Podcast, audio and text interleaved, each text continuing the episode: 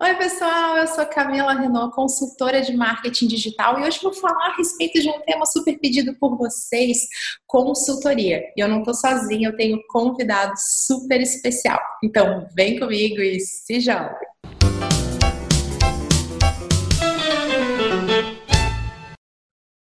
Pessoal, e hoje para a gente falar a respeito de consultoria, nós temos um especialista, eu mesma gravei um vídeo que virou podcast também, para a gente falar a respeito e contar um pouquinho da minha história, como eu me tornei consultora, eu amo o que eu faço. E hoje eu tenho aqui um convidado super especial, especialista nessa área, que é o Nino, vai nos ajudar a entender um pouquinho melhor isso. Nino, por favor, se apresenta também, conta o que você quer ser quando crescer. É. Olá, Camila, tudo bem? Olha, obrigado, obrigado pelo convite.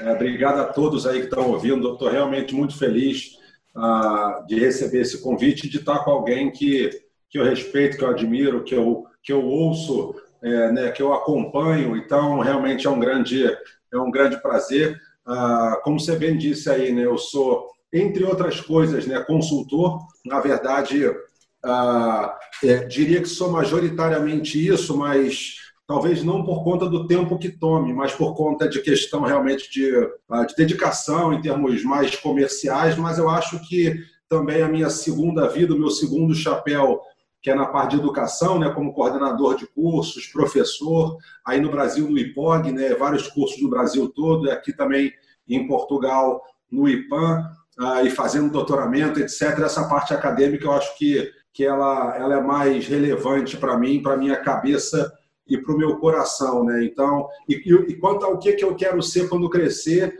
é, olha, já tenho 1,90m. Então, então acho que eu acho que eu quero, eu quero ser só mais saudável, né? Porque a gente fica muito tempo sentado trabalhando e ainda sou fumante, então talvez ser mais saudável eu desejaria sim.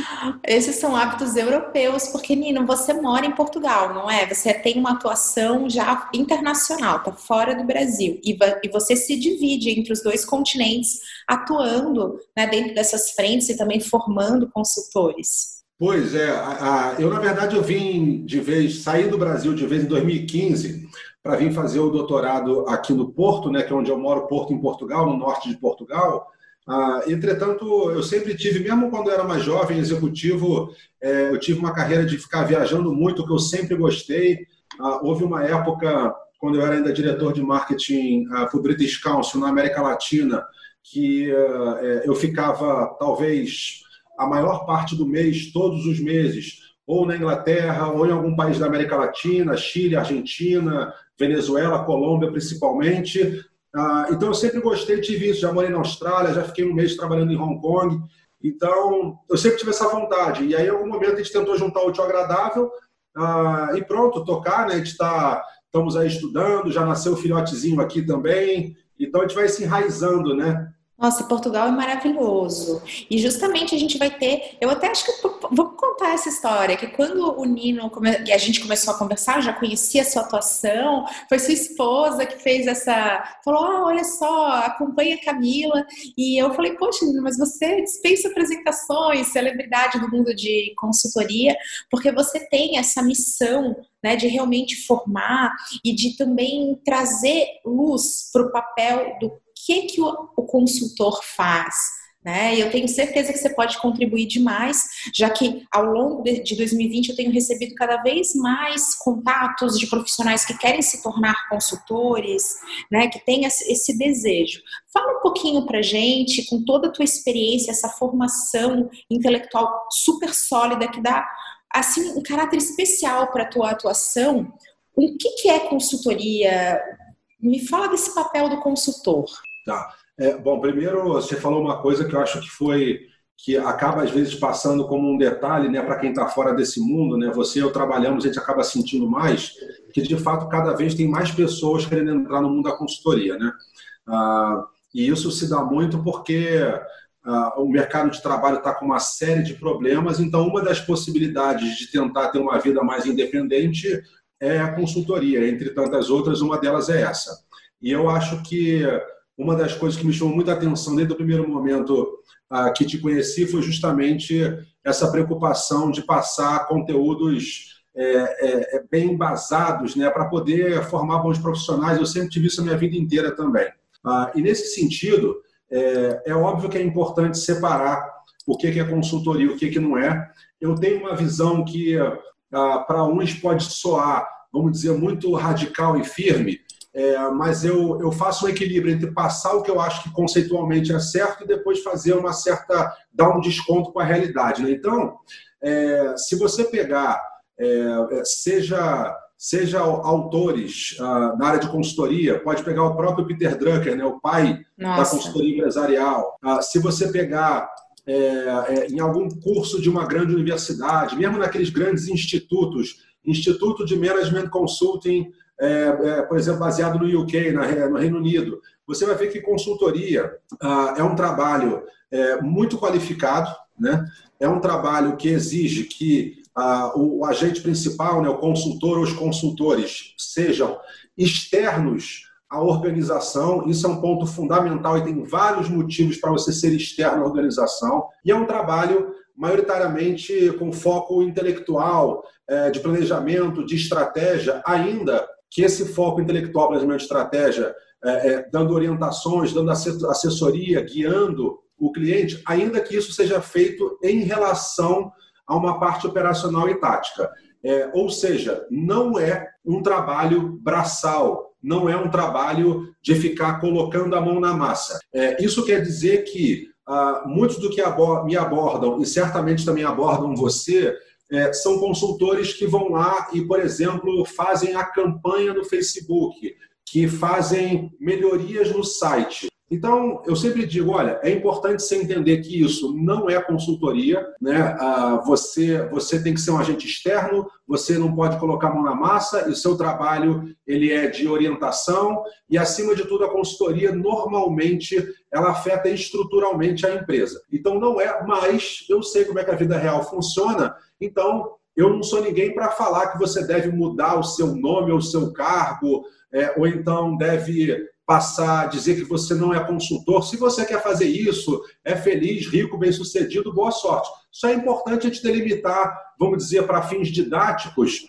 o que é consultoria e o que não é. Então, a maior parte das pessoas acaba percebendo que não são consultores, né? É, ou, ou, apenas parte do seu trabalho é como consultor. De repente, aquele jovem, aquela jovem, é, pode fazer sim, né, dar algumas orientações de, olha, o que, que você poderia fazer para usar a internet e, e vender mais. Ela pode pensar em alguns planos, alguma orientação, sem nada muito formalizado, porque falta esse alicerce, ah, e depois essa mesma pessoa que executa as sugestões que deu. Então, pode ser que essa parte inicial tenha alguma similaridade com consultoria, mas depois que ela coloca a mão na massa, ela deixa de fazer esse trabalho.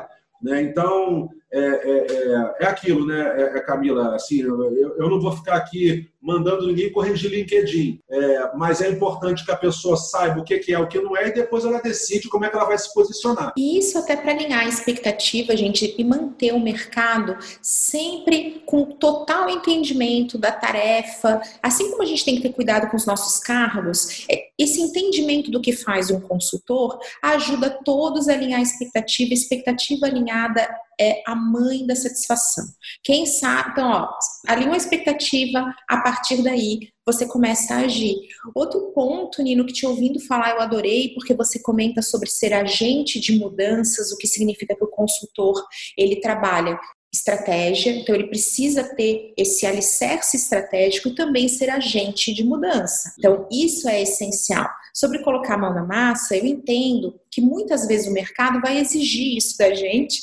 Né? A gente estava aqui falando sobre os desafios da nossa profissão. Isso é muito normal, inclusive durante uma prospecção, um contato comercial, falar: Poxa, mas Camila, você não vai alimentar o conteúdo das minhas redes? Você, a sua equipe não pode fazer gestão das minhas redes sociais? E algumas vezes é possível que você gere frustração quando eu me posiciono e falo: Não, porque a minha empresa é uma empresa de consultoria. Então eu posso te auxiliar com toda a estratégia de conteúdo. A execução nós vamos entender, inclusive através de uma metodologia de aderência, se é melhor que isso fique interno ou que a gente busque um parceiro a partir de critérios, e aí você mais uma vez vai entregar uma metodologia para buscar né, para encontrar soluções. Eu acho que essa é a questão do consultor também, ele formula soluções.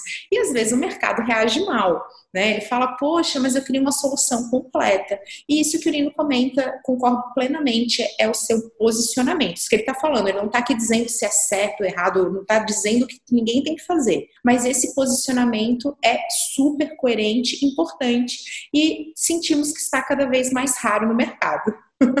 então isso tem que, tem que ficar aqui alinhado entre nós, né, Nino? Exato, não. E, e você, você falou aí várias palavras que, que são importantes da, é, desse, desse aspirante a consultora, desse consultor, entender muito a fundo. E uma das que eu mais percebo que existe confusão, desde quando eu era estudante ah, é, de marketing iniciando nesse, nesse mundo, é, é expectativa, né? É, e aí eu digo que, na verdade, o, o principal ah, passo para o sucesso de um consultor, particularmente, mas não só, ah, para, por exemplo, converter um cliente, é essa compreensão das expectativas. Né? Então, não compreender o que, que significa para marketing, independente de qual área de consultoria você trabalha, conceito de expectativa, percepção, satisfação, qualidade de serviço, qualidade percebida, risco percebido, não entender esses conceitos é, vai, vai é, potencializar as suas chances de arrumar problema, ou cobrar errado, ou vender uma coisa que você não consegue entregar.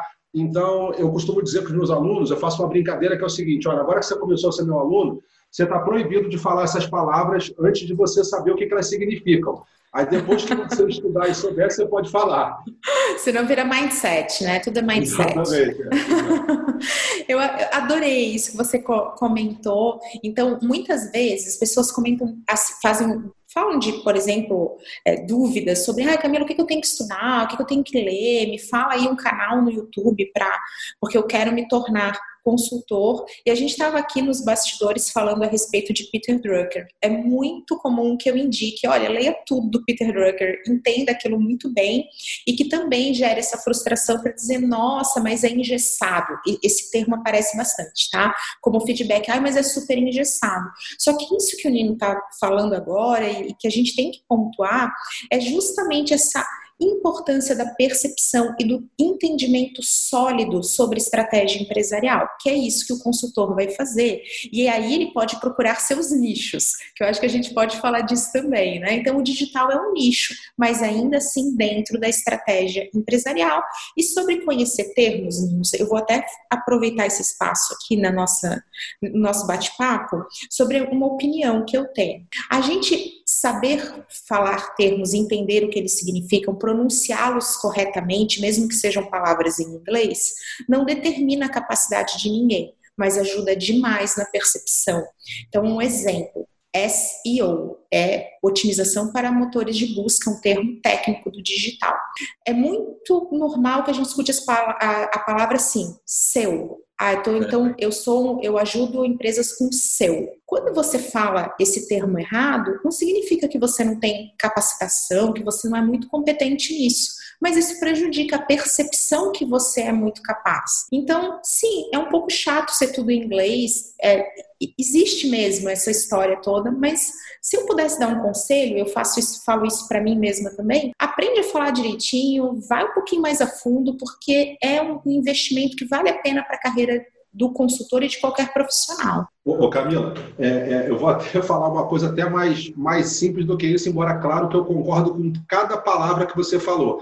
É, eu pego muito. Uh, eu, a gente sabe, conversávamos também nos bastidores isso, que é, o, o, Brasil é um país com muitas desigualdades, né? Então, eu acho que nós somos privilegiados por desde desde que nascemos a gente é, nós tivemos uma educação em casa, em colégios, né, muito bons. E isso, é claro, que é muita base, né? Com certeza. Ah, então, eu diria o seguinte: às vezes eu pego é, alunos ou, ou, aspirantes a consultores que só pelo e-mail que a pessoa me responde ou pela dúvida, eu tenho vontade de falar assim: olha, se você quer, por exemplo, atender grandes empresas como você está falando, marcas premium, etc., e você não sabe se expressar no e-mail, eu honestamente não acho que você tem futuro. E, eu, eu, às vezes, pareço um pouco frio, é claro que eu sempre sou delicado e, e educado, é, mas eu acho importante falar isso, porque tudo isso afeta, obviamente, a percepção do cliente. Então, como é que você vai querer se posicionar como uma pessoa de qualidade, uma pessoa cara,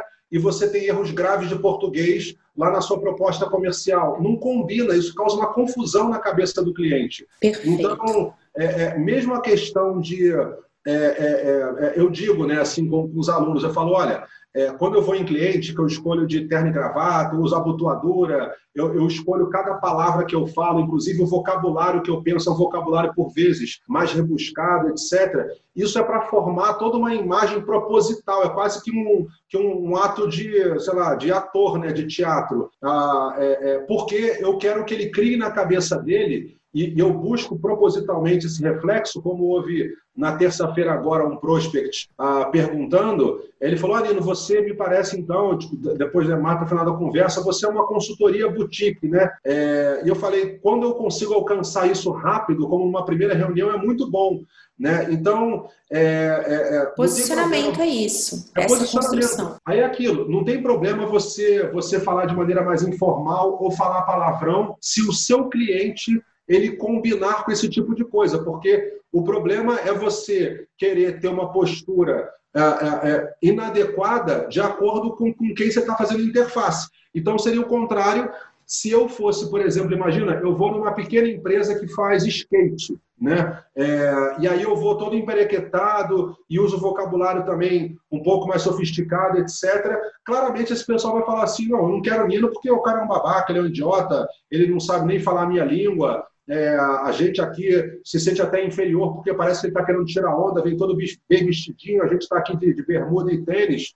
Então não tem certo ou errado, mas é importante entender que tudo que você emana, né, a, a forma como você escreve um e-mail, a maneira como você se veste, como você se porta, etc., afeta no seu posicionamento. Inclusive, me desculpa me alongar, é um dos motivos que eu não gosto de tratar com cliente pelo WhatsApp, porque o WhatsApp ele rapidamente cai na informalidade. Né? Então, daqui a pouco o cliente já está mandando foto da família. Quando isso acontece, o seu papel ele fica muito machucado como consultor.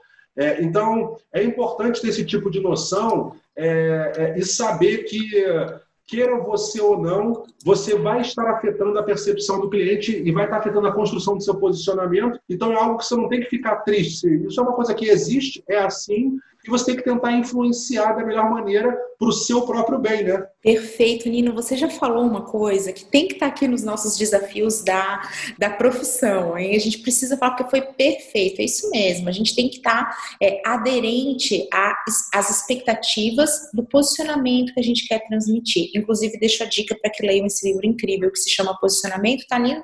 No meu canal eu falo um pouquinho sobre ele. Olha uma coisa que o Nino está falando que me chama atenção na hora. Ele comentou assim: eu sou educado e eu tento dar essa notícia da melhor maneira, mas eu falo a verdade.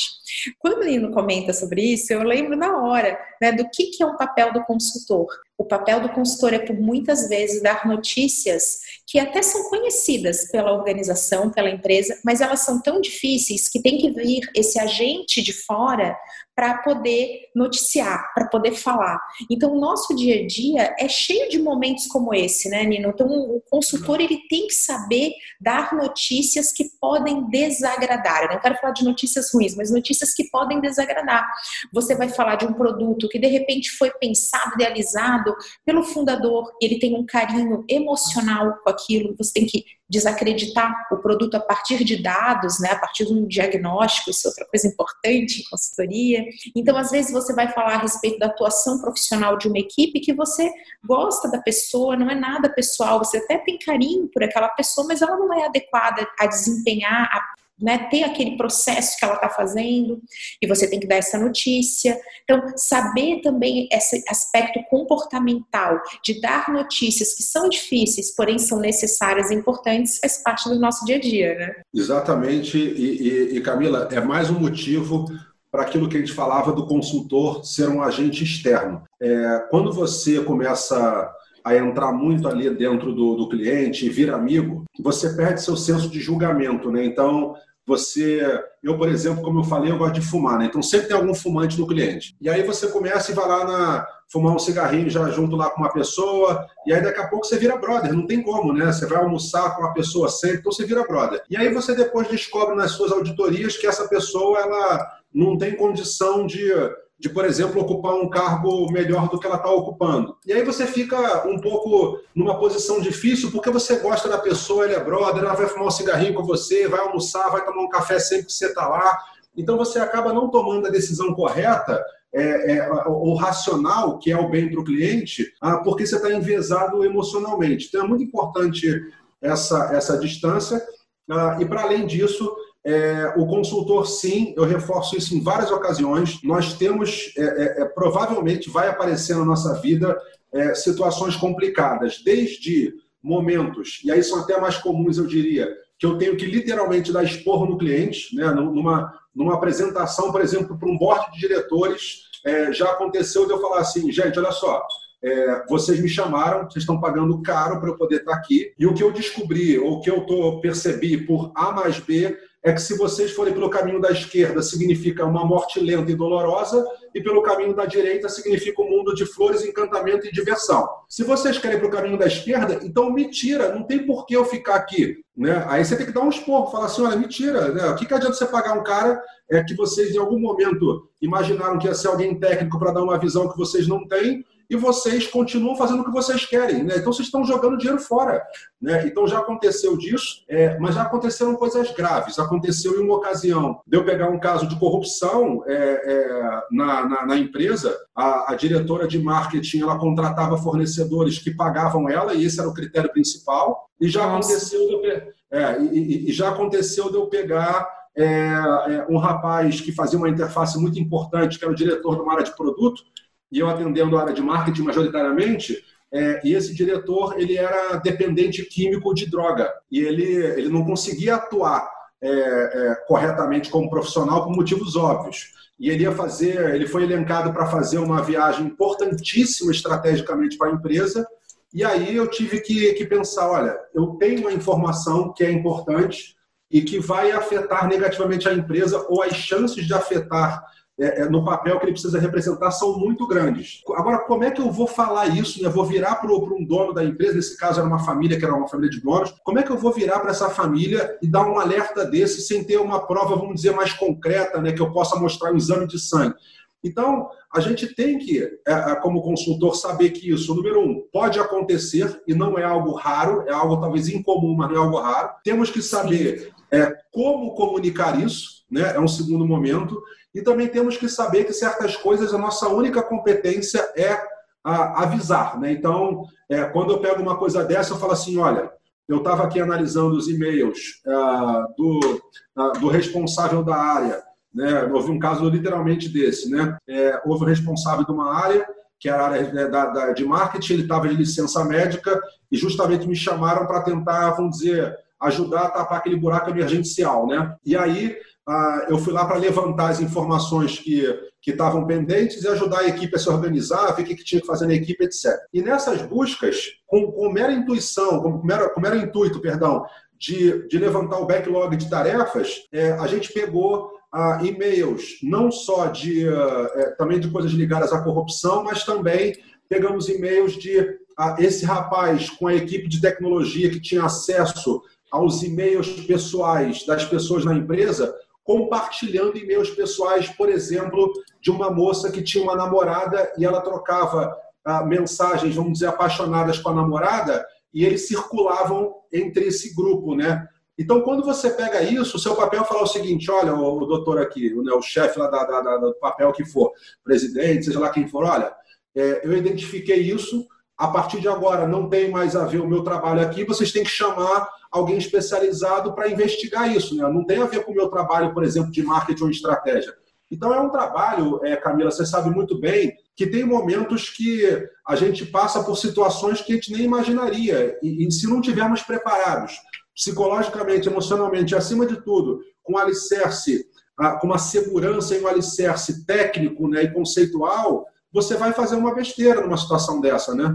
Perfeito. Inclusive, Nino, te ouvindo aqui sobre casos que sim, eles são incomuns, mas eles acontecem com uma certa frequência. Nós, como consultores, temos que ser regidos pelo quê para conseguir, antes de mais nada, ter clareza das nossas ações. Antes do como, né? Antes de vir para esse momento, é ser regido através da ética. Inclusive, é um termo que eu uso com muita frequência em reuniões, em respostas de e-mail, em propostas comerciais, a ética do consultor. É tudo isso que o, que o Nino está relatando aqui fala a respeito disso, né, de, de, ter um caminho de retidão e de saber se posicionar, porque infelizmente essa, esses limites do pessoal, do profissional, do certo do errado, eles não são assim tão claros nas empresas e muitas vezes são eles as causas dos problemas que a empresa enfrenta e um consultor é sempre chamado para resolver problemas. Por isso que a gente costuma dizer que mercados em crise são mercados mais aquecidos para consultoria, né? justamente porque temos mais desafios. Quando o mercado está muito aquecido, a empresa tende a ter bom, bons resultados, apesar é, desses processos desalinhados. Além dessa ética, Nino, uma coisa que me chamou bastante atenção enquanto você estava falando é a importância de um diagnóstico. Veja quantas vezes você está falando assim, então nós descobrimos a, através desse estudo, através dessa análise, então nós estávamos envolvidos em tal tarefa. Eu acho que a gente podia falar um pouquinho mais é, sobre isso, porque o diagnóstico é algo que costuma passar um pouco batido né, no, no mercado e que muitas vezes até o cliente tem uma certa ansiedade, ele entende que o diagnóstico é uma parte aqui, ó, vou usar entre aspas, chata do processo, antes de botar a mão na massa e efetivamente resolver o problema, e é nosso papel mostrar que sem ele a gente não resolve problemas.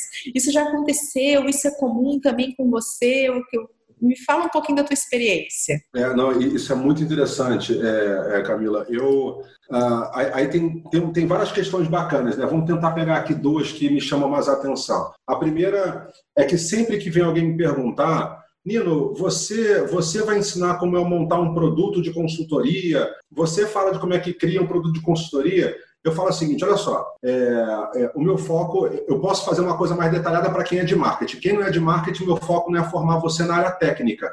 É a parte técnica, quem sabe é você. É, eu vou te ensinar a ser um bom consultor. O que eu posso falar é, é o seguinte: é, quase qualquer trabalho do consultor, ele obrigatoriamente ele passa ah, por pelo menos três fases. Né? A primeira, obviamente, é o tal do diagnóstico, uma série de auditorias, porque eu tenho que saber o que está acontecendo no momento. Depois eu tenho que pegar isso, o que está acontecendo no momento, com essa fotografia, esse raio-x do agora. Né? E aí eu tenho lá no outro extremo é, o que, que eu quero alcançar, qual é o meu lugar desejável, né, etc. E aí, entre, entre onde eu estou no momento e onde eu quero estar no futuro, existe um vazio, que é esse caminho que eu tenho que percorrer que é, por exemplo, um plano tático, um plano de ações para se chegar lá. Então, em linhas gerais, esse é um produto de consultoria. Né? Então, se, Nino, é, eu quero fazer um planejamento estratégico. Então, são esses três passos, pelo menos. Eu quero reformular minha equipe. Mesma coisa. Vamos ver como é que está a equipe agora, seus recursos, suas capacidades, as deficiências, etc. Você quer o quê? Ah, eu quero fazer isso aqui tudo em marketing. Tá bom. Então, do que, que você tem hoje para onde você quer estar, tá, você tem que preencher dessa forma. Então a lógica é mais ou menos essa. E o outro ponto é que eu propositalmente é, é, eu, eu sempre, bom, primeiro que faz sentido e segundo que eu, eu peso até mais a mão nisso. Ah, o meu trabalho, se ele, por exemplo, tiver essas três fases, diagnóstico, né, objetivo, visão de futuro, como quiser chegar, e um plano tático, eu sempre é, é, tenho o diagnóstico, ele tendo um prazo e um valor, pelo menos sendo a metade de todo o projeto. Né? Às vezes ele é maior do que a metade do resto do projeto. E aí, obviamente, eu já sei que uma das perguntas óbvias né, que, vai, que vão ser que, que o cliente vai fazer é justamente, Nino, mas olha, a gente já conhece bastante do nosso, do nosso público. A gente já conhece os nossos competidores, não dá para não fazer isso, não dá para diminuir o diagnóstico. Aí eu falo o seguinte: olha, vamos fazer o contrário. Me contrata só para fazer o diagnóstico. Porque se essa parte ela for bem feita, se a gente realmente traçar tudo que tem a ver com o produto, com os públicos envolvidos, os diversos stakeholders, os concorrentes, né, as forças e fraquezas, conseguir ler bem o ambiente externo da empresa, né, o macroambiente, etc. Se a gente acertar nisso, as chances de um estagiário com que de uma barata mais ou menos burra, ele fazer menos besteira, é muito mais alta do que eu não fazer diagnóstico e dar opinião. Né? Então, é, é, é, é muito comum esse movimento que você, que você citou. Ah, entretanto, o diagnóstico ele é o momento quase sempre mais demorado, ah, mais demandante. No meu ponto de vista, o mais importante de todo o processo de, de consultoria e de qualquer tipo de planejamento, ah, e também é o mais custoso, porque eu, eu, falo com meus alunos, Camila, que é, a gente perde dinheiro no diagnóstico, porque tem que, às vezes, comprar ferramenta, comprar reporte, tem que trazer mais gente para fazer pesquisa, fazer análise e tal. Então, eu perco dinheiro depois eu fico meio que no zero a zero nas outras fases e eu vou ganhar realmente dinheiro quando, quando eu estou na minha fase de, vamos dizer, implementação, que aí eu gasto só hora de consultoria. É, então, o diagnóstico tem que ser valorizado, porque, inclusive, é um momento que você, consultor, ah, vai ter obrigatoriamente os custos mais altos. Né? É, é, então, e se você não tiver os custos mais altos ou for demandar mais tempo, é muito provável que você esteja ah, escopando, avaliando errado os seus esforços. Perfeito, Nino. Você sabe que é muito comum quando a gente estrutura um escopo, vai fazer uma apresentação, que toda empresa tem isso, é uma, uma busca por alguma negociação. Isso é, é, é relativamente normal e todo o nosso posicionamento nos ajuda a atravessar essa etapa de uma forma mais coerente. Mas, né, qual que costuma ser uma, uma negociação num cenário em que poxa, o cliente precisa de um outro escopo muito mais reduzido? E se a gente diminuir a etapa de diagnóstico? E o meu posicionamento é idêntico ao seu. Eu sempre falo, só tem uma parte dessa proposta é. que eu não mexo. Essa é a etapa de diagnóstico. Todo o resto, e eu gostei muito que a sua resposta é exatamente a minha. A partir do diagnóstico, eu diria que você pode caminhar sozinho, mas você vai gostar de ter o meu acompanhamento. Né? Então, você vai apreciar isso, você tudo aquilo que eu vou formatar não pode ser minha opinião. E você sabe que eu falo isso, inclusive, nas lives que eu faço no Instagram. Gente, a minha opinião, eu não me defino como especialista em digital.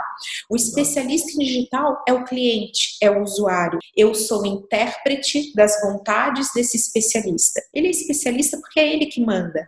A opinião do cliente dita o mercado. Então, se a opinião do cliente é que o TikTok é legal, né, então o Instagram vai adaptar a funcionalidade para esse esse gosto. O meu papel não é ter opiniões. Opinião todo mundo tem. O consultor pode ter sua opinião, mas ele não é pago para emitir opiniões.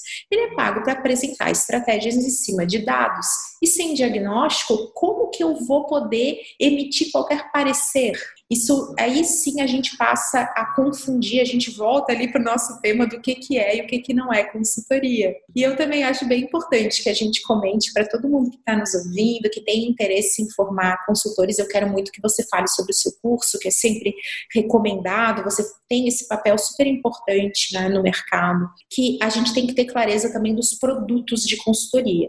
Eu aqui sempre falo de entregáveis, mas eu gostei muito dessa tua forma de abordar. Você falou, ah, um produto de consultoria. Fala um pouquinho disso, é, de ter esse produto, de saber exatamente o que você vai entregar, de saber que é um a um, é customizado, mas tem que ter alguma escala. Como é que você costuma encarar isso em linhas muito gerais? Pois, é, é, é aquilo, né? Eu sempre faço a seguinte é, sugestão lá para o aluno, para o consultor. Eu falo, imagina que você está num cafezinho com um potencial cliente é, e Obviamente, ele vai te perguntar em algum momento, ou vai estar na cabeça dele, mesmo que ele não externe essa pergunta, ele vai querer saber né, o que, que você faz, como é que você pode me ajudar.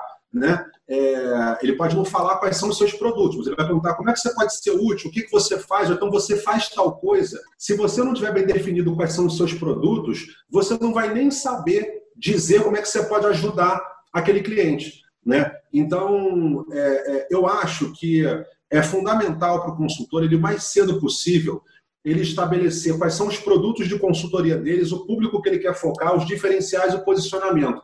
Porque a partir daí todo o resto eu acho fácil. Essa parte de produtos, por exemplo, olha como é que isso é uma coisa importante. Eu, do dia 1 de consultoria até hoje, eu tenho os mesmos produtos o produto em si ele pode ter tido leves mudanças de acordo com uma metodologia diferente, de acordo com uma, uma prática que agora eu já faço em menos tempo do que fazia antes, por exemplo, mas é inevitavelmente o planejamento estratégico de marketing é um produto. O outro produto é a parte de que eu chamo de consultoria estratégica, que é esse acompanhamento, orientação, etc, etc, com mais flexibilidade para o cliente usar como ele quiser, sem ser um produto fechado. E por fim, programa de capacitação na área de marketing também para a empresa. Eu só faço essas três coisas.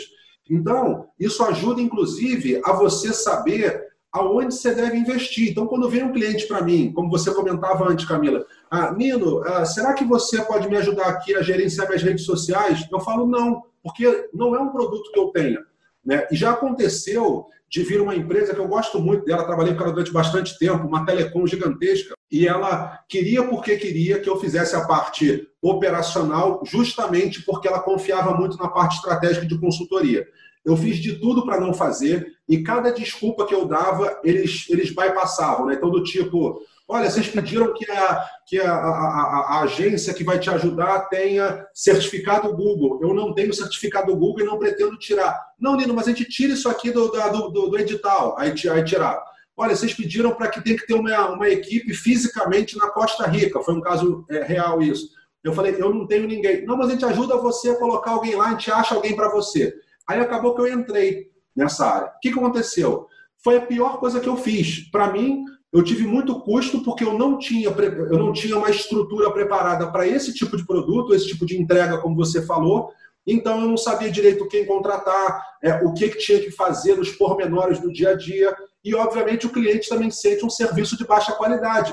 E, obviamente, chega um ponto que acabou o relacionamento. Então, é uma coisa muito ruim. Você tem que ter esses produtos muito bem definidos para poder saber exatamente, é, vai impactar no resto todo, né? Posicionamento, diferenciais.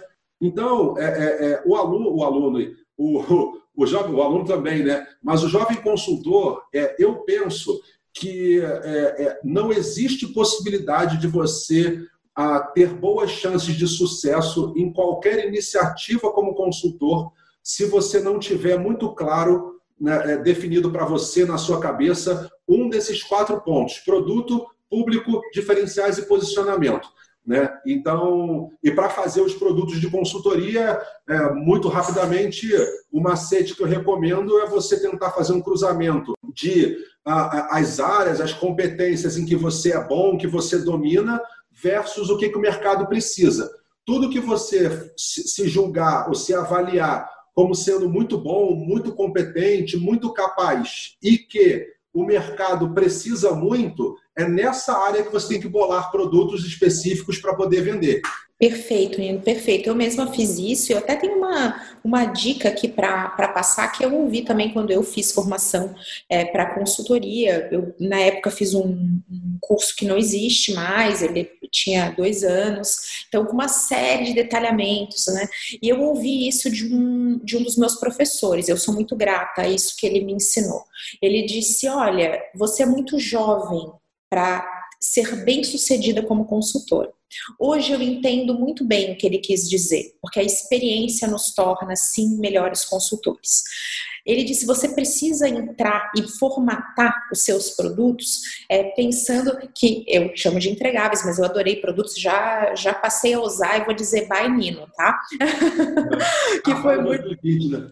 isso mesmo.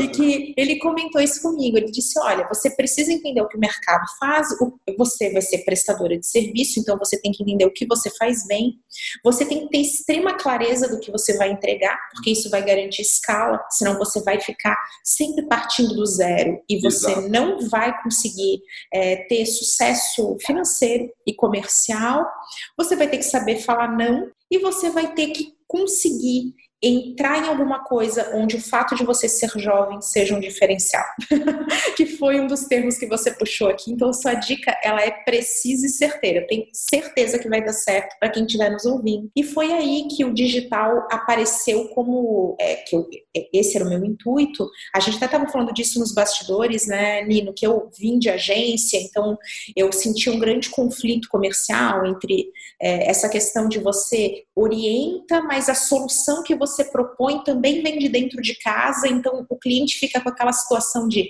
será que a solução está sendo proposta porque é a solução ideal ou é a solução que essa empresa tem para vender? Então, eu, nesse momento da minha carreira, eu queria muito me tornar uma pessoa exclusiva da estratégia, né? Porque eu é o que eu tenho vocação para fazer, o que eu mais amo. E a partir daí, esse professor veio para validar esse meu produto. Ele disse: Olha, você, como jovem, o digital está aí iniciando, isso sim é um diferencial, porque é algo que alguém com os meus anos de consultoria, eu não consigo entrar na percepção do cliente como alguém que está acompanhando isso. E você, jovem, vai conseguir se mostrar e se posicionar como alguém que está acompanhando esse mundo muito novo, mas ainda assim com expertise e com capacitação técnica. Então, isso também é uma dica aqui para quem está tá nos escutando, para quem busca essa, esse modelo né? E que também lembre do falar não. Se a gente não souber se posicionar, se a gente passar a falar sim para tudo, a gente já está errando lá no papel do consultor. Então, isso é, é algo que eu também levo muito para minha vida e que eu aplico todo dia na consultoria. A gente tem que saber se posicionar. Exato. E, e outra, né, Camila? Essa coisa de falar não, às vezes dói, né? Às vezes dói porque você pode estar. Tá, tá Sempre dói. o não é. dói. A gente. Né, não, não, tem, vamos ser sinceros aqui. Quando você. Ah, não é, nunca é legal, né? Você negar alguma coisa, mas é importante. é, não, e, e, outra, é, a gente até falava de. É, de, daquela questão de consultoria para político, né? E eu comentei que é uma coisa que eu não, eu não comento muito e nunca está no meu portfólio, que eu fiz consultoria ah, para três políticos. Dois foi num caso mais leve, é, eu fazia muita coisa para a área pública, então eu fiz, na verdade, vamos dizer, para os gabinetes deles, eles já eleitos.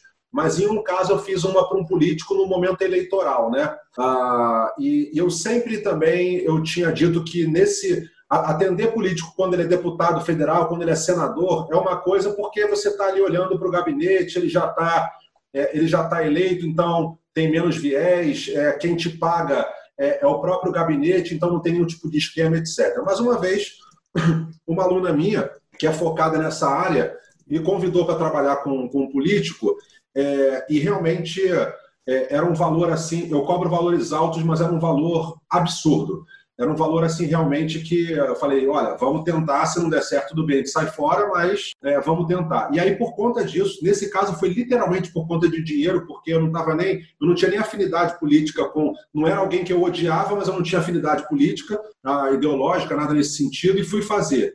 E olha, é, o, clima, o clima foi tão pesado, aconteceram tantas coisas ruins, que não só eu saí antes do que deveria é, sair, é, como em futuras ocasiões, como surgiu essa oportunidade, é, é, você faz aquela aquela cabecinha do desenho do pica-pau, né? Você fica sonhando lá com uma, uma balança cheia de ouro de um lado e, o, e a sua consciência do outro, né? É, e aí eu falei assim, gente, eu não vou nem querer mais ouvir proposta nem nada, porque é, temos que dizer não. E às vezes coisas até menos, é, menos ah, é, é, problemáticas, seja, sei lá, eticamente ou moralmente, né? Então, pode ser que tenha algum tipo de cliente que venha te abordar e não faz parte do seu escopo. Então, eu tenho, por exemplo, alunos lá na minha formação de consultores que o foco deles é, por exemplo, só área jurídica, só área médica.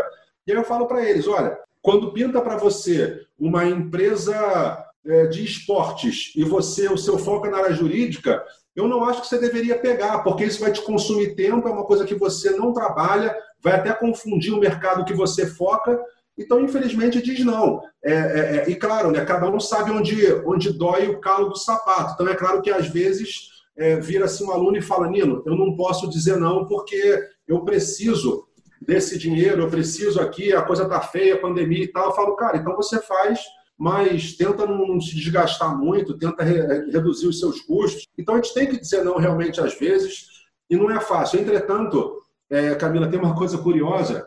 É, eu, eu, quando eu lido com meu cliente de consultoria, eu tenho um trato totalmente diferente em termos de relacionamento do que quando eu tenho com o aluno, né? Aluno é o contrário. Aluno é, vira para mim e fala: Ah, hoje é meu aniversário, eu não posso entrar no seu curso com desconto. Eu falo: Pô, dá de presente para o cara aniversário. Tanto que eu coloquei até é, duas barreiras financeiras, é, são as bad cops é, aqui da equipe, é, pra, é, para poder fazer essa frente, porque aí, como é uma coisa de educação, eu fico realmente muito sensibilizado, né? E aí eu não consigo tomar decisões, vamos dizer, que eu sei que são racionalmente corretas, eu não consigo tanto. Mas com um cliente ah, de consultoria, se você não separar bem e não disser não quando tiver que dizer não, das duas, uma. Ou você vai perceber que você teve algum tipo de furo financeiro, é, é, aumentando seus custos ou coisa parecida, que é muito ruim, ou vai acontecer de você, no meio do projeto, você falar assim, porra, olha só, eu aceitei esse troço, eu agora estou aqui, eu odeio fazer isso, eu não tenho a menor vontade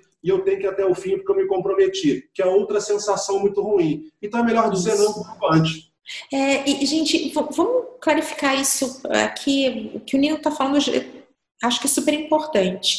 Ah, mas eu preciso fazer porque financeiramente. Olha, você tem que estar feliz quando você presta serviço, especialmente de consultoria. Você tem que estar muito em paz, muito satisfeito, o cliente também. E essas emoções, esses comportamentos, o ser humano é extremamente emocional, a gente tenta racionalizar ao máximo as situações, mas a emoção é o que nos guia, afinal é isso que nos faz humanos. E aí, se você não tiver uma vibe boa, se você tiver assim receoso, olha, é muito difícil essa conta fechar, porque a emoção vai te sabotar, aquela falta de vontade, você tende a fazer um trabalho meia boca, trabalhos meia bocas trazem outros clientes meia boca. Então, quando a gente faz um bom trabalho, quando a gente está coerente, todas as decisões que o Nino pontuou aqui na fala dele, mais uma vez falam de ética. Então, de olha, eu fiz não foi legal, tal, claro, porque você naquele momento feriu essa ética, então você foi ali no limite, mas o Nino também falou sobre você ter contingência, né? Então, ah, poxa, isso aqui eu realmente preciso, tá, então quais são os meus limites? Mais uma vez, volta a história do limite. Ah, eu vou até ali e depois eu volto. E você reforçou esse limite, Nino, a partir do momento que você comenta que, poxa, tomar decisões racionais na história quando está envolvendo educação, para mim é um desafio, e aí você se retira dessa área, né? Você se demitiu dessa decisão e colocou duas profissionais que fazem isso melhor do que você. Então, isso é super importante e eu percebo que essa dificuldade em estabelecer limites é o que faz com que muitas das pessoas que estão nos ouvindo, os relatos de é, consultores que eu escuto que se desmotivam com a área, falam muito disso, de de repente não conseguir definir o limite e aí você tem que dizer sim para tudo, tem que abraçar o mundo, mas o cliente está pagando aquele escopo, mas você já disse que vai fazer. E aí no final você não consegue ter sucesso comercial, sucesso financeiro, nem realização. Então acho que se a gente escolher e falar assim, ó, vou ficar aqui dentro, a chance de sucesso é maior. É, e aí também tem outro ponto, né? Nesse, nesse teu argumento todo, que é a questão de quando você também diz sim para tudo, você, é, e para mim é uma coisa dificílima, que é a questão do foco né, é, você perde o foco. Né? Eu sou uma pessoa que, é, é, é quanto mais eu amadureço, ah, eu, vou, eu vou aprendendo a trabalhar de maneira mais focada, ah, mas, é, e, e, é ruim, né? então, às vezes aparecem coisas que podem ser grandes oportunidades, você tem que falar não, por exemplo, Agora mesmo teve uma, uma, um, um, pesquisador de uma universidade muito boa na Malásia, que inclusive tem várias universidades muito boas, muito bem ranqueadas, que me chamou para fazer um artigo, mas de uma coisa que eu não me interesso mais, que eu não, eu não quero mais. Aí eu falei com ele, falei assim, olha, me dói o coração, porque obviamente, em termos acadêmicos, isso é uma coisa muito ah, é, válida para mim, né? seja pela universidade, pelo, pelo o jornal, né? A publicação que a gente ia fazer, né? a, revista que a gente ia publicar, é, entretanto, não é a área que, que, que, eu trabalho. Então, a demanda que eu vou ter para voltar a estudar isso, escrever, além de não ter vontade, vai me dar muito esforço. Né? E, além disso tudo, é a questão de foco. Né? Então, é, é, é, é para marketing, é muito importante, né? sempre dizem que é muito importante você segmentar muito bem os seus esforços. Né? Seus esforços, seus produtos, tudo, segmentar muito bem. Um dos motivos é isso. Se eu estou falando com a Camila, é, e estou dando atenção para a Camila, eu não tenho como falar com a Joana, que está do meu lado. Né? Prestação. A gente não estoca tempo. Não estoca Exato. tempo, não tem jeito. É diferente de produto, gente. Serviço não tem estoque de tempo e, e tem que ser tratado diferente. É, e, e, aí, se eu começo, eu estou aqui falando com a Camila, aí eu também estou respondendo o WhatsApp, eu também estou aqui com um texto que eu estou terminando de ler na minha frente. E se você não tem foco naquilo, é, as chances não é que uma coisa vai dar errado, é provavelmente tudo vai dar errado, né? Então você tem que se focar e, e, tentar, sabe, se direcionar o máximo possível, que é um outro problema que eu vejo nos meus alunos de consultoria. Tem um rapaz que eu gosto muito, ele está muito bem preparado, sempre foi, cada vez mais bem preparado, e volta e meia ele me vem e fala assim, Nino, eu tive pensando, o que, que você acha de eu deixar de focar na área tal e focar na área tal? Aí chegou uma vez que eu falei assim, ô Fábio, olha só, muito honestamente, cara, eu já não me importo mais. Escolhe uma e foca, porque você está dois anos, você vai um pouquinho no. Aí você não ficou, você não teve sucesso rápido, você vai para outra. Cara, olha o tempo que você perdeu sem fazer nenhuma coisa direito e com intensidade. Então é óbvio que não vai dar certo. Enquanto você não parar e decidir, eu vou fazer isso, e tentar ir até o fim, você nunca vai saber se deu errado porque você é incompetente, porque não tem mercado, porque você não leva a gente, você não vai saber nem isso. Ou seja, até para a gente saber as respostas certas, é, para nos guiar para futuras decisões, eu tenho que realmente tentar fazer aquela coisa correta e falar assim: bom, não deu certo, mas eu tenho certeza que o que eu pude fazer ou o que eu pude me dedicar, eu fiz. Então, se isso não deu certo, não foi porque eu estava ali é, 30% só, é porque eu estava ali sem foco. É porque realmente não é para mim. Então, pronto, até para se resolver isso é melhor para você.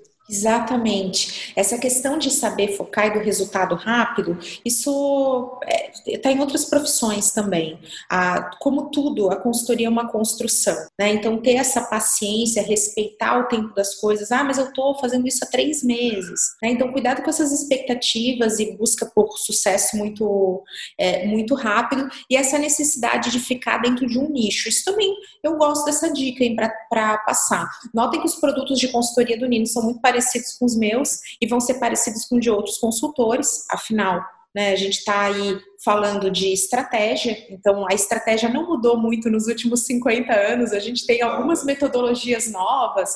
Então, quem trabalha assim, no mercado de techs, startups, a gente vê alguma coisa de BMG, a gente vê Agile, a gente vê algumas metodologias de startup enxuta, que, poxa, é legal, MVP, mas no geral elas são desdobramentos de coisas que Peter Drucker já falava.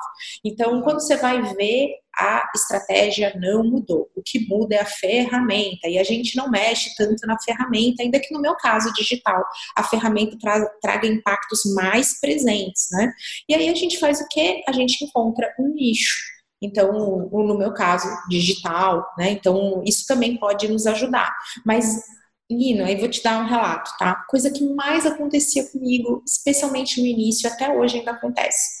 Nossa, Camila, se a gente tivesse alguém como você para guiar nossa área de produtos. Aí vem, ah, se a gente tivesse mais uma Camila para pegar toda a nossa parte de logística. Ah, se tivesse a Camila para pegar a nossa comunicação completa. Então, esse tipo de abordagem acontece, né? Tentando, assim, fazer aquilo do seu cliente lá, Costa Rica, que eu, que eu guardei aqui da Telecom. Então, saber ficar dentro do seu nicho também é importante, senão você não foca, quem não foca não, não tem sucesso. É, aí a gente tem uma vantagem, né, Camila? É, porque eu entendo que você, bem como eu, é, eu costumo dizer que, é, apesar de durante muito tempo na minha vida eu ter focado majoritariamente ou até em alguns momentos exclusivamente em marketing digital, sempre no, na, na ponto de vista estratégico, né, ah, eu costumo dizer que é, eu trabalho com marketing né, e eu estou no digital por acaso. É, isso quer dizer o quê? O marketing ah, ele, é, é, ele deveria ser, e aí também tem uma frase do, do Peter Drucker que toda organização é uma organização de marketing. E ele, inclusive, também fala que a função, se você for minuciar e colocar uma empresa no microscópio, ela só deveria ter duas funções, inovação e marketing. Isso Peter Drucker fala essas duas coisas. É, então, é, é, o marketing acaba permeando a organização inteira. Então, eu reparei também, pode ser até uma coisa legal de você já ter eventualmente até experimentado, que por vezes, é, ainda que eu entre pela portinha do digital numa empresa, eu deixo desde o primeiro momento claro que ah, é, primeiro que não há como se trabalhar o digital isolado de qualquer outra coisa, porque Isso. faz parte do ecossistema, né? E a outra coisa é que é, rapidamente você começa a, a, a, a ter possibilidades de ir alargando um pouco a sua cadeira, os seus braços na empresa. É claro que você não vai ser uma especialista em logística, é, mas você pode ter uma visão de como é que a logística ela tem a interface dela com o marketing e pode inclusive falar o seguinte, olha, não é minha, como eu faço já várias vezes, não é minha praia. Entretanto, vocês têm que chamar, por exemplo, alguém aqui ah, especializado em automação para poder ver como é que vocês começam a colocar robô na fábrica, porque não dá para continuar do jeito que está. Eu não entendo de robô em fábrica, mas eu percebi que vocês têm que ter isso para a operação poder rodar melhor. Aí pronto, você você repara isso, dá a sugestão, eventualmente você pode até ajudar a trazer lá um consultor, um especialista na área se você conhecer, e aí, claro, um especialista vai tratar daquele ponto. Então, a gente de marketing tem essa vantagem que, como o marketing é tudo na empresa de uma maneira ou de outra, porque a empresa inteira deve rodar para poder atrair e manter cliente, então, por conta disso, é, a gente tem a capacidade de é, observar problemas em outras áreas que afetam o funcionamento de trazer e manter os clientes da empresa, e aí, claro, ter humildade de falar: olha, identifiquei esse problema, mas não é comigo. Vocês precisam de um especialista na área, inclusive no digital. Né? Quando, quando a gente chega a uma conclusão que tem que se investir, por exemplo, em e-commerce, eu falo: olha, temos que investir em e-commerce, dou uma justificativa, dou até um direcionamento e falo que é hora de chamar um especialista em e-commerce, porque tem gente que só faz isso da vida e melhor do que eu. Né? Então, o marketing tem um pouco dessa flexibilidade que eu acho realmente maravilhoso, essas oportunidades que a gente consegue enxergar se tiver uma preparação em marketing. Né? Ou seja, como a gente falava antes, pode ter alguém que é muito bom ah, em Google, por exemplo, que não vai conseguir ter essa percepção, uma pessoa muito técnica.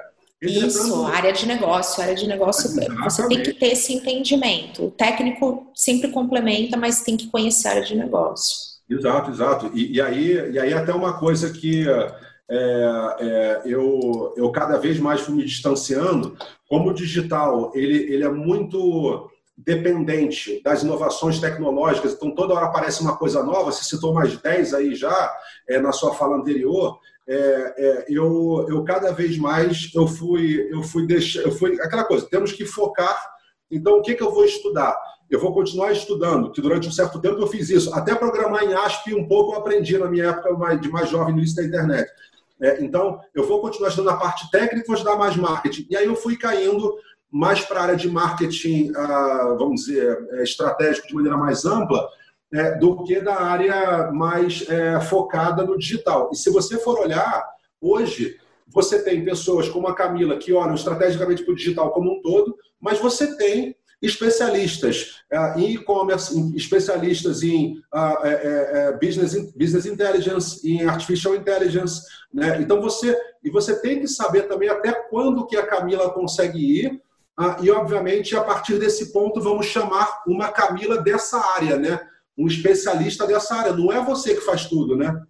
Isso, perfeito. A gente tem, ó, mais uma vez a gente cai ali na, na, principal vocação do consultor, que é estabelecer limites. É porque quando você estabelece limites, você se posiciona, quando você se posiciona, você gera mais resultado, é todo um ciclo que se alimenta. Menino, conta um pouquinho para mim, porque isso é uma coisa que agora chegou o meu momento aqui. Eu, eu sempre faço esse conteúdo orientado a quem está me ouvindo, agora eu vou fazer para mim. Conta um pouco a respeito do seu programa de formação de consultores, como isso surgiu, o que, que você acaba ensinando e transformando esse mercado, porque você sempre aparece como uma referência quando o tema é formar esses profissionais, orientar, mostrar o rumo. Você é o consultor dos consultores. Isso é, muito incrível. Me conta um pouco disso, dessa tua jornada, porque eu quero muito saber. É, não, eu fico, eu fico muito feliz e é, eu até, eu, eu, eu, normalmente eu não, eu não me sinto muito à vontade para falar disso, porque a gente tem aquela preocupação de nos barrar é, na, nas limitações que foram impostas pelos gurus que vendem, vendem até a mãe se precisar, né?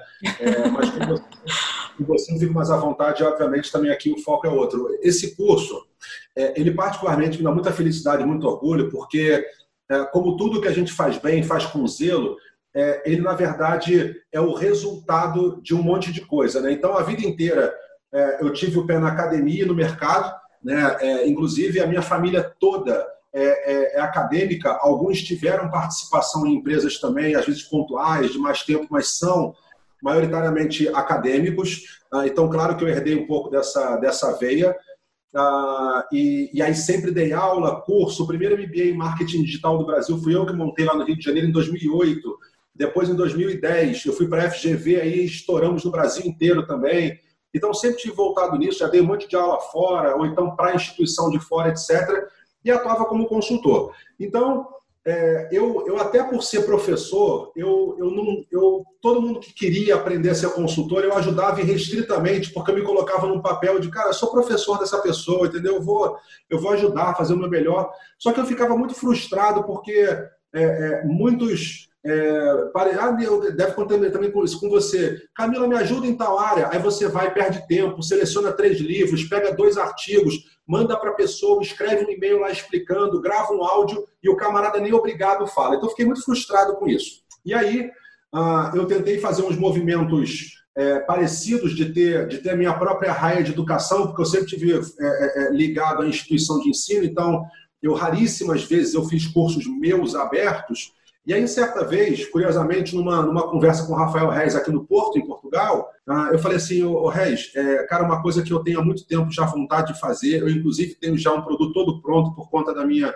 experiência acadêmica e empírica. É, eu montei aqui um produto, cara, alucinante, né, falando com ele de maneira mais informal, né, de uh, uma formação de consultores. Ele até perguntou, mas de marketing? Eu falei, não, de consultores, eu não vou ensinar nada tecnicamente, vou ensinar ele ser um consultor top e a área técnica, ele que sabe se ele é bom de RH, se ele é bom de operações, de financeiro, seja lá o que for. E aí conversei isso um pouco com ele, e aí ele falou assim, Nino, mas fica, por que, que você não faz isso, cara? Eu, esse curso é maravilhoso, eu até vou, vou querer fazer também.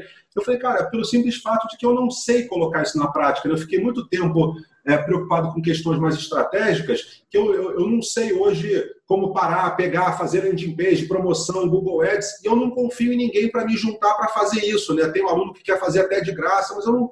E aí o Rafael falou o seguinte, então eu faço essa parte toda e a gente, e a gente faz o curso, a gente coloca na rua. E realmente ele fez toda essa parte de de transformar aquilo em realidade, né? desde ajudar a alugar sala, porque ele está lá no, no, no, Brasil e eu não conseguia ver isso, até landing page, chamar pessoas, uma pessoa muito habilidosa nessa área toda. E aí tivemos o primeiro curso e realmente foi golaço, foi muito mais do que eu esperava, porque eu tinha uma ideia de que as pessoas, por hoje, estarem tão contaminadas por essa é, é, é, esse discurso padronizado e vazio de é, a fórmula que me fez ficar rico, eu vou te ensinar e você também pode ser rico com esses mesmos passos.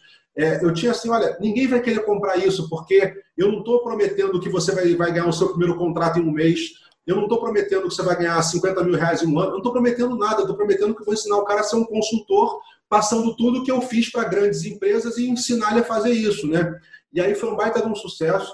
E aí depois, claro, a gente veio aprimorando e eventualmente, ah, até também por demanda de, de muitos alunos que não conseguiam estar fisicamente ou em Portugal ou no Brasil, e eu também só fazia uma vez por ano, eu montei a versão online e também montei com muito zelo, não fiz coisa de, não que eu tenho nada contra, mas até pelo posicionamento, etc, eu não fiz gravando aqui a minha tela no Zoom, eu fiz com câmera, com uma pessoa editando, tudo bonitinho, e o foco realmente é isso, o foco é, é, é, é fazer pessoas que ah, não são consultores, como é que eles dão esse passo de maneira correta, estruturada e certamente é, é, vão ah, de cara, pagam, pagam muitas vezes mais o valor do, do, do curso, pelo simples fato de ah, não gastar tempo e dinheiro com bobeira, não perder oportunidade falando besteira para prospect. Então, essa parte toda estrutural, mas também quem já é consultor normalmente se beneficia muito porque é difícil um consultor ele ele conseguir, ironicamente,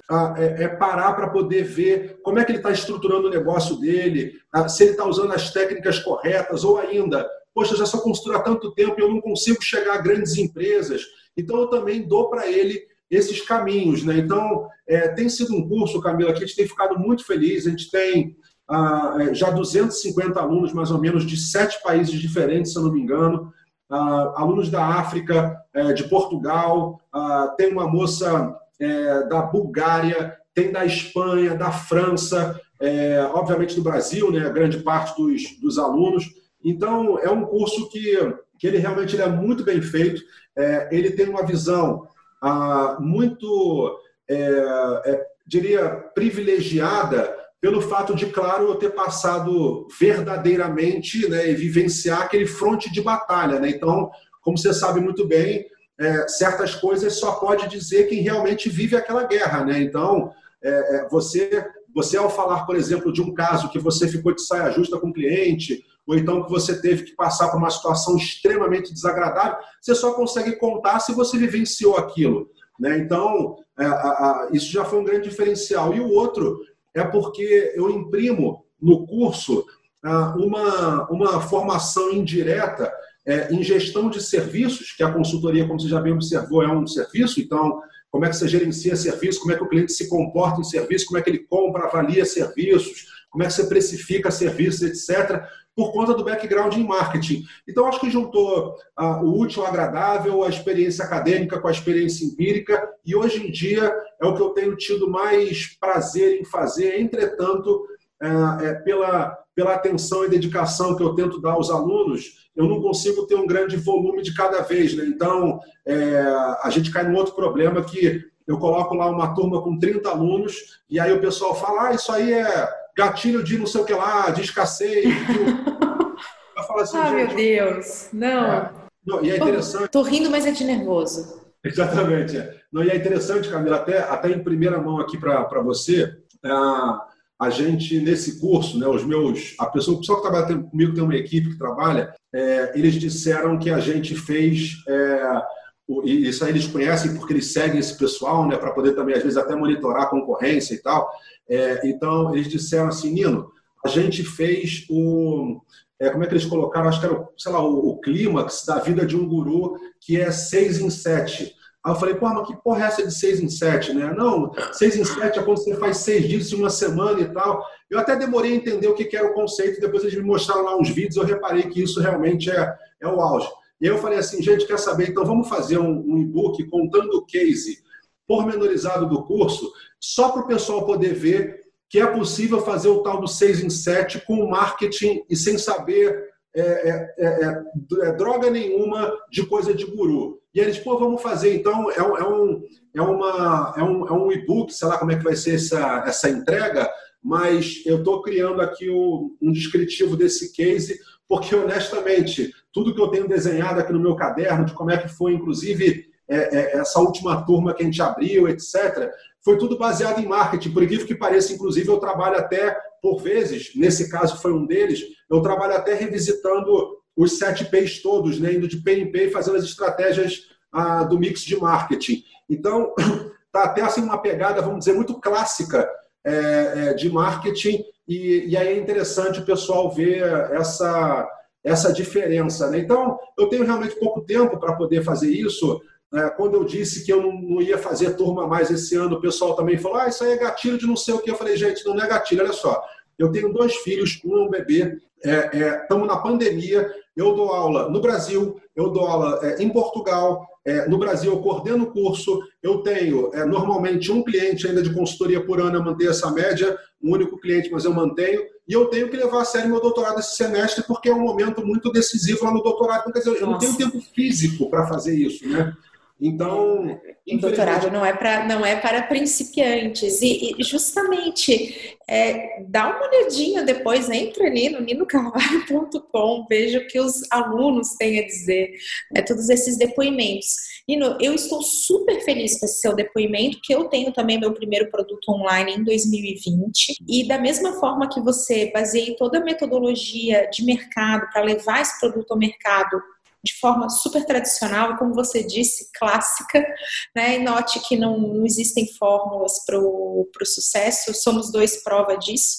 E eu fiquei muito contente de te ouvir falar a respeito de fazer um vídeo com equipamento profissional, né? Fazer esses, essas videoaulas gravadas, de fazer o acompanhamento dos seus alunos, porque eu também escolhi fazer dessa maneira. E quando apresentei isso para alguns colegas que fazem, é, que têm resultados enormes com esse tipo de, de produto, eles falaram, não, faz assim, ó, liga aqui o webcam tal, já vai fazendo consultoria com alguém, gravando ao mesmo tempo que você reaproveita, né? fazendo esse tipo de abordagem, eu disse, não, mas como assim? Também, também fiz essa escolha de ter um produto muito bem pensado, planejado, feito sob medida, e que aí vem esse momento que você tem os feedbacks é, positivos e que a gente consegue transmitir para os nossos alunos esse cuidado, esse carinho, e isso traz uma satisfação enorme. Então, eu fiquei muito feliz de ouvir você falar sobre isso, porque eu sei que pode inspirar outras pessoas que estão nos ouvindo e que de repente estão querendo ir por um caminho de fórmula pronta, ou de, ah, vou fazer assim, ó, porque aí e aí tá, tá ouvindo que sim, que vale muito a pena ter um produto pensado, dar atenção, não não usar gatilhos, porque isso virou até um termo que não é bem visto né, pelo profissional de, de marketing. O termo gatilho é muito complicado hoje, porque ele acabou sendo mal interpretado, gente. Acho que é isso que a gente pode falar. E ele veio do neuromarketing, o pessoal de neuromarketing não aceita mais o uso dessa palavra. E eu só uso gatilho quando eu quero que as pessoas entendam o que, que eu estou falando. Então, é um mecanismo, né? E o Nino comentou isso, de fazer real, e não de fazer para ser gatilho, que eu adorei. E, e outra coisa, né, é, é, Camila, eu, eu o meu foco, por acaso, no doutoramento, é, vamos dizer assim, que é um foco parcialmente histórico e parcialmente crítico do marketing. É, e, e, eu, por acaso, eu estava falando com um aluno meu essa semana é, e mostrei para ele um artigo da década de 50, e nesse artigo falando que anos antes, no início da década de 40, já havia uma discussão de acadêmicos de marketing é, falando justamente que marketing tinha um problema, talvez inerente à área, é, que é de ficar reinventando a roda. E isso torna muito possível se formalizar uma ciência de marketing. Então, tantas coisas que a gente ouve hoje em dia, é, é, é até um dos motivos é, de, de sempre quando eu vejo seu material, é, eu, eu gosto, né? Porque eu falo assim, olha, a Camila, quando ela fala de persona, é, ela não fala de persona igual um guru, por exemplo, fala de persona. O guru ele deve ter visto um vídeo de um outro guru de três minutos, só viu um minuto e meio, e no minuto seguinte ele está gravando um vídeo sobre persona. É, e, quando, e quando a gente fala sobre esses termos, sabendo do que se trata, é, a pessoa que está mais, vamos dizer assim, o, a, a pessoa que está mais esperta ali no, no seu vídeo, no seu áudio, ela repara assim, calma aí, é, é, essa menina está falando coisas que tem alguma coisa por trás aí que eu não vi ninguém falar antes. Então, justamente, acho que o diferencial é esse. É quando a gente sabe que quando vem essa palhaçada de, ah, é, eu até critiquei isso outro dia, né, de customer success.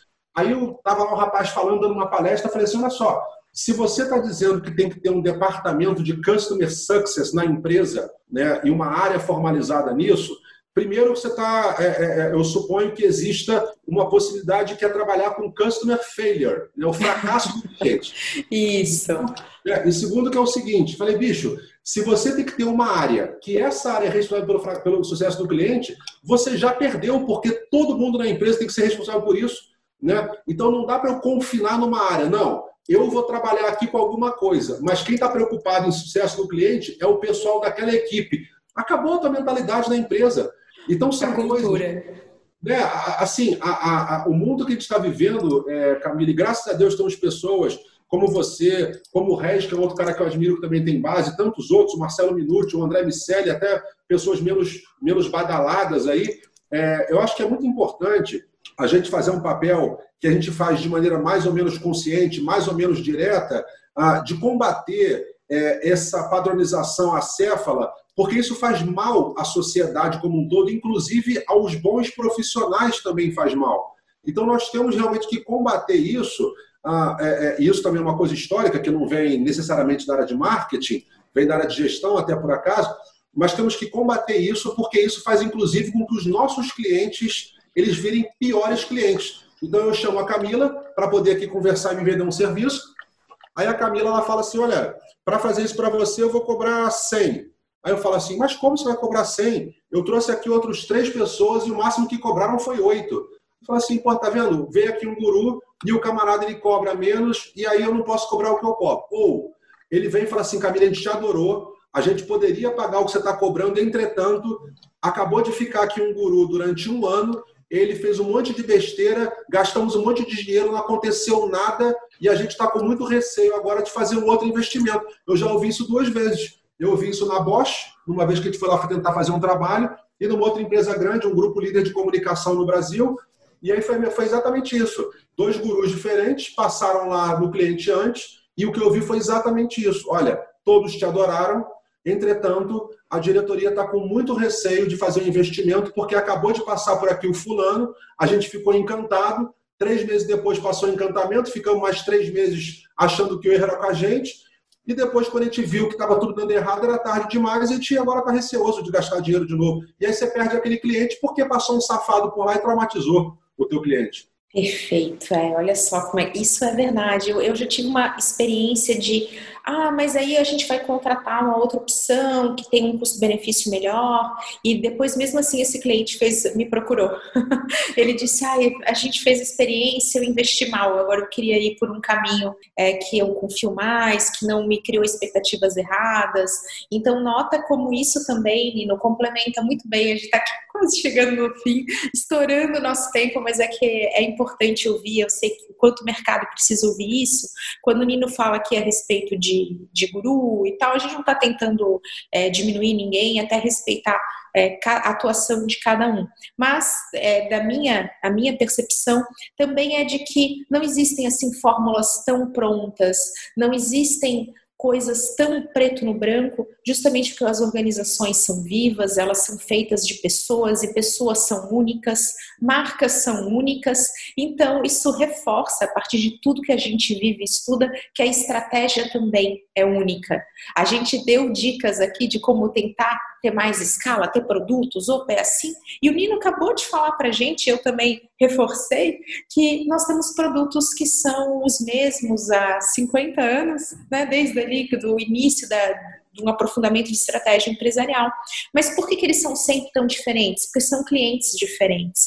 Não existe assim uma receita de bolo, né, Nino, para a gente pegar e entregar resultado como consultor. Então, acho que isso que é a maior beleza e é o motivo pelo qual eu amo a minha profissão é isso. A gente realmente vive tudo isso de uma forma muito única voltado para cada cliente. Cada cliente é uma história, inclusive para os nossos próprios produtos, sejam eles digitais ou não. A gente comentou aqui, né, que cada um de nós fez uma estratégia clássica, adorei de novo o seu termo, e conseguiu ter sucesso com isso, né, fazendo a sua maneira, fazendo com os ajustes devidos. Exato. E, e aí, Camila, você me permite até uma duas recomendações aqui para os ouvintes, né, para os seus seguidores.